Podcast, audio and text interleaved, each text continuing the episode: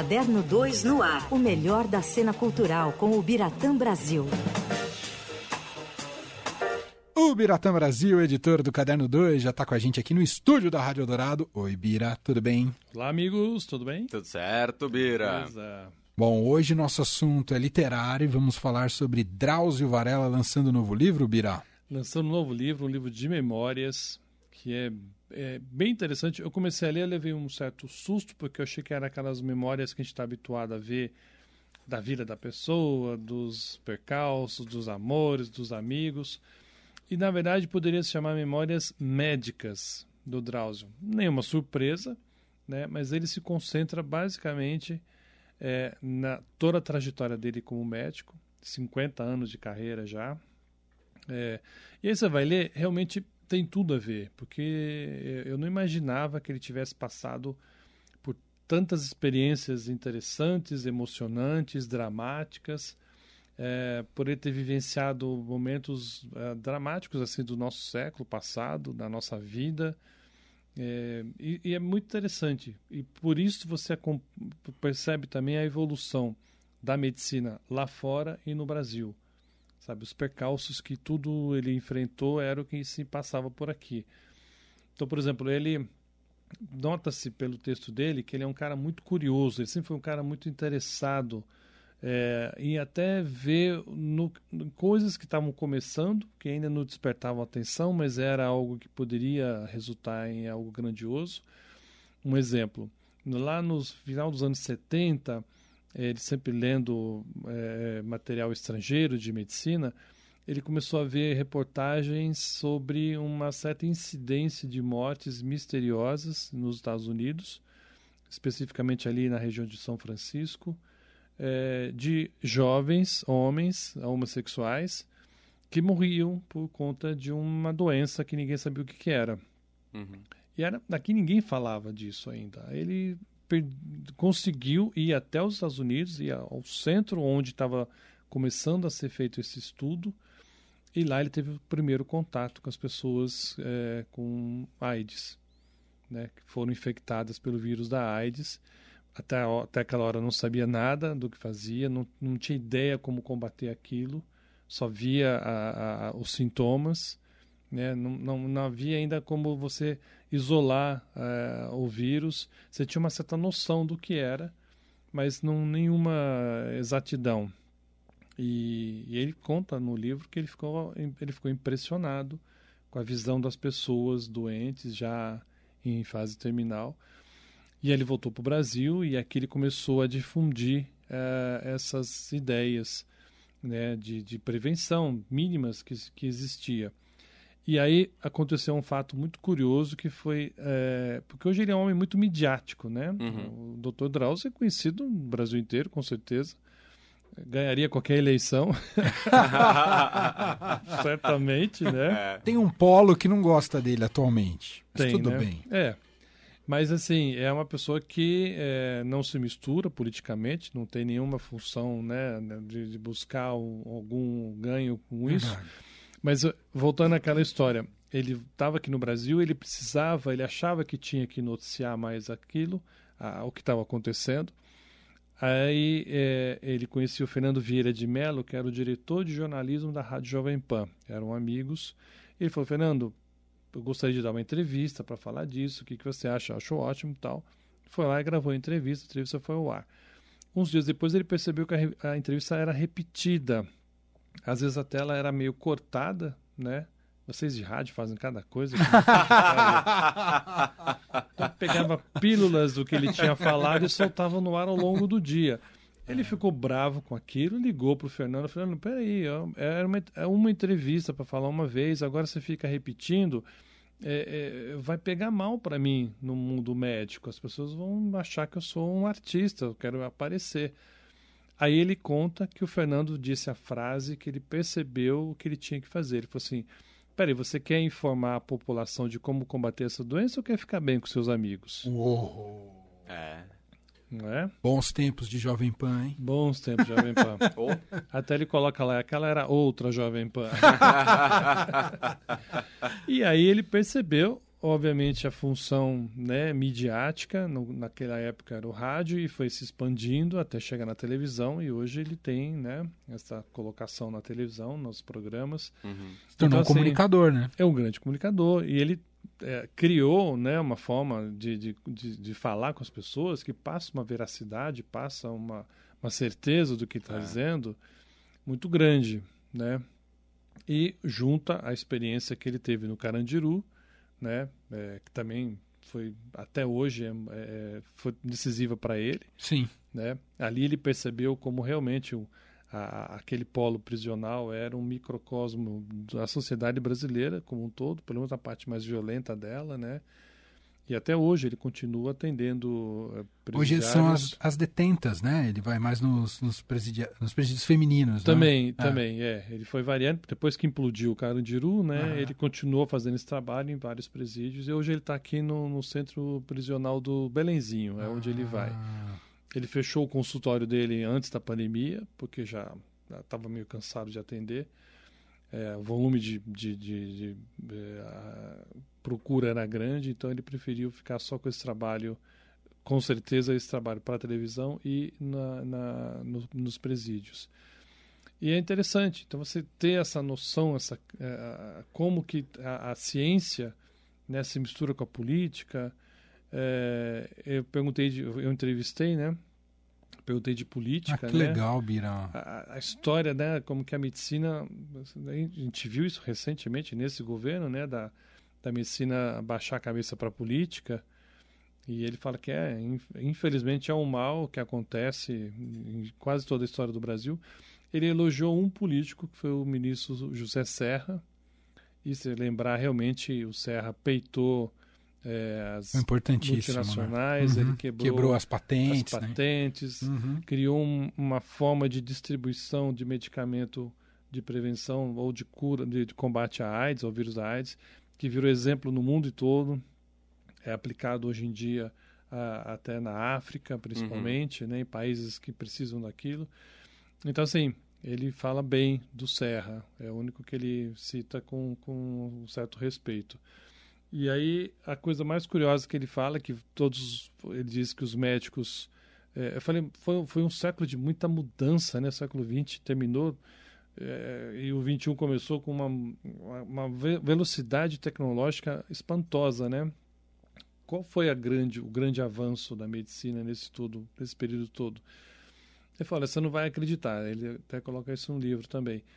Mas a, a, a maior invenção, né, médica, foi a, a criação do soro. De você quando você tá quando a pessoa está mal você junta aquela colher de sal com aquela colher de açúcar um meio litro d'água e pronto. Você ele falou isso é, permitiu salvar milhões de pessoas que morriam com desinteria com diarreia é, com, com desidratação em desidratações geral. em geral sabe? Então a criação disso foi um austríaco que pegou uma, uma um trabalho iniciado por um colega que ele não acertava nas doses, né? Ele ministrava nas pessoas, as pessoas continuavam mal e morriam. E aí ele equilibrou ali uma quantidade exata do que tinha que ser e as pessoas começaram a salvar. Mesmo em casa, você tomando isso, você conseguia é, é, evitar, né, controlar aquela perda de sais minerais. Ele falou, por incrível que pareça, isso foi um grande salto na, na, na, medicina, ajudou a salvar a vida de milhares de pessoas e ainda salva. Uau, que impressionante. E, e, e tem, eu não sei se eu estou romantizando demais, mas eu olho para o. Eu não conheço, né? Mas olho para o Drauzio Varela e fico pensando nessa real, real, entre aspas, né? Mas essa função essencial da medicina, de, de ir ao encontro de quem realmente está à margem, de não ter nenhuma, nenhum tipo de barreira social, de, né? Total. E, e de fazer a medicina para valer, né, pra valer. Bira? É, é. Tem um... Nada contra quem fica só lá encastelado nos seus consultórios, etc, etc e tal. É. Mas o Drauzio inspira aquela medicina que é salva, verdade. né? Totalmente. de fato. E por detalhes, você vê, eu já eu lembrei nessa conversa de uma outra entrevista que eu fiz com ele e uma coisa que ele me falou que me impressionou muito ele falou assim, o que há vários, várias formas de você distinguir um médico do outro. Mas as pessoas criam confiança em médico que toca em você. E ele aprendeu isso lá no Carandiru. É, ele falou que quando ele ia lá e, né, e, e vinham as pessoas e queriam fazer uma consulta, e ele falava, não, então tá, fica em pé, vira lá, aí deixa, aperta aqui, aperta ali, foi, sabe, aperta no pescoço, vai é, ao longo do corpo, nos, nos órgãos todos. E diz que os presos até ficavam espantados. e ele ganhava os presos com isso. Que legal. Então ele falou assim, por isso que aqueles médicos antigos, médicos de família, eram super bem sucedidos no sentido de preservar a saúde das famílias, porque eles iam, sabe, botavam a mão na cabeça para medir a febre, é, usava o toque. Uhum. Ele falou assim, o toque humano, por incrível que pareça, faz uma diferença muito grande na relação médico-paciente. Né? Você vai em médicos, e eu já fui, eu acho que vocês também, o cara às vezes nem olha na sua cara, Não. começa a perguntar, começa a anotar. É. É, eu tive um problema no joelho uma vez, um, um médico olhou, pediu para eu agachar, levantou e já queria me operar. eu sou, ele até falou assim, eu sou especialista em joelho, só de olhar eu, porque eu falei, como é que o senhor vai me operar sem nem me examinar direito, eu não fiz nenhum exame, né? Claro. Uhum. Então, eu sou especialista, o jeito que você ajoelhou, eu sei. Falei, ah, tá beleza, nunca mais voltei lá, lógico. É, imagina. Então, essa relação né, de confiança, de você perceber que o médico, ele, ele não sei se a palavra é nojo, medo, receio. Lógico, o cara vai pôr uma luva, não vai também assim Uhum. te tocar, né, de qualquer maneira.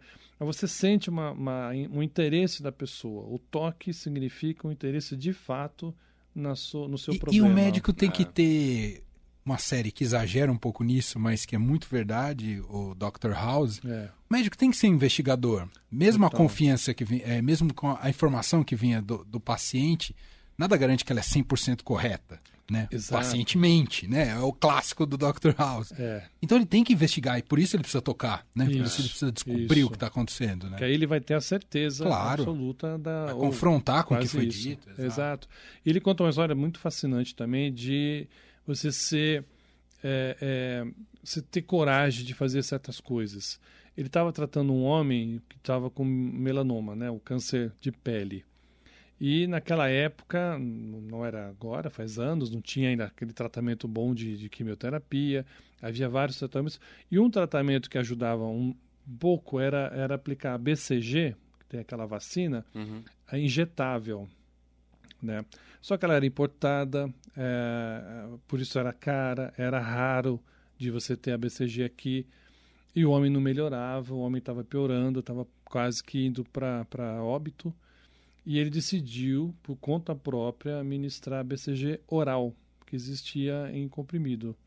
Até ele consultou os médicos e falou: Ah, não sei, eu acho que não sei, é melhor não arriscar, vai que não dá certo, mas uma coisa é oral, outra coisa é injetável. Ele falou: Olha, chegou no momento que o homem ia morrer se não fizesse nada de fato. A, a vacina não chegava, o Brasil era um país dificílimo de, de receber coisas de fora, né? Uhum. Então, ele resolveu aplicar. O, o homem era cheio de hematomas, cheio de coisas nos braços, nas pernas. Foi melhorando, melhorando e salvou o homem. Nossa, Eu falei, foi, você, você foi a maior atacada da sua vida, né? Você deve ter ficado com muito medo também naquela. Falou, claro, o homem podia morrer. Ainda que, se não se fizesse nada, ele iria morrer, Uhum. né? Então, ele falou, olha, vou tentar, o que eu posso fazer é isso. E foi ótimo, porque aí saíram reportagens nas revistas médicas internacionais, uma revista chamada Câncer, é, americana, e citou o trabalho dele, elogiou a, a- até a coragem dele em fazer aquilo, né? Não é muitas vezes recomendável, mas numa atitude extremada você vai por tudo ou nada, né? E o homem, obviamente, consentiu, sabia da- do, do, do- da- do que podia acontecer, né? E ele foi e deu muito certo. Uau, muito bom. Nome do livro, Bira? Nome do livro, estava até esquecendo aqui, O Exercício da Incerteza. É um belo título porque a medicina é isso, né? Você está Uhum. todo dia aprendendo, toda hora você não sabe se aquilo é realmente o certo ou não. É, passamos Isso por uma humaniza pandemia. também um pouco os médicos, né? Muito, muito, porque você não é o senhor de toda a história. Ainda que a gente passe, né, a gente, a gente acredite que o médico é o Exato, salvador, da pátria, né? pátria, é. Qualquer dor que você tem, o médico vai, vai solucionar. Boa parte delas eles conseguem, né? Mas outras nem tanto. É verdade. E, e, e a vida está sempre trazendo ah, desafios para eles, né? Passamos por uma agora, recentemente, que Sim. não está É. totalmente solucionado. Sim. Um vírus que ninguém imaginava. Agora vem essa varíola dos macacos, agora vem uma hepatite Ai, ai, Infantil. infantil, enfim. Os desafios nu- nunca terminam, então certezas jamais vão existir, são sempre incertezas. Qual que é a editora, É Bira? Companhia das Letras. Companhia das Letras. Muito bem. Já está à venda ou não? Já está à venda, Já tá está venda. disponível, já está Sensacional. vender aí. Um clássico já. Eu lembro que caiu no nosso vestibular, você lembra? Carandiru. Caiu Carandiru. É. no- do É mesmo? Era da é. nossa lista de livros, livros. obrigatórios. Ah, olha Casper só. Libero, lá em É. 2000 Já caiu bolinhas. Drauzio e tal, é. Demais. Que bom, reverência mesmo. Muito bom. Biratã Brasil tá com a gente todas as terças. Semana que vem ele volta com mais. Obrigado, viu, Bira? Valeu, meninos. Obrigado. Valeu.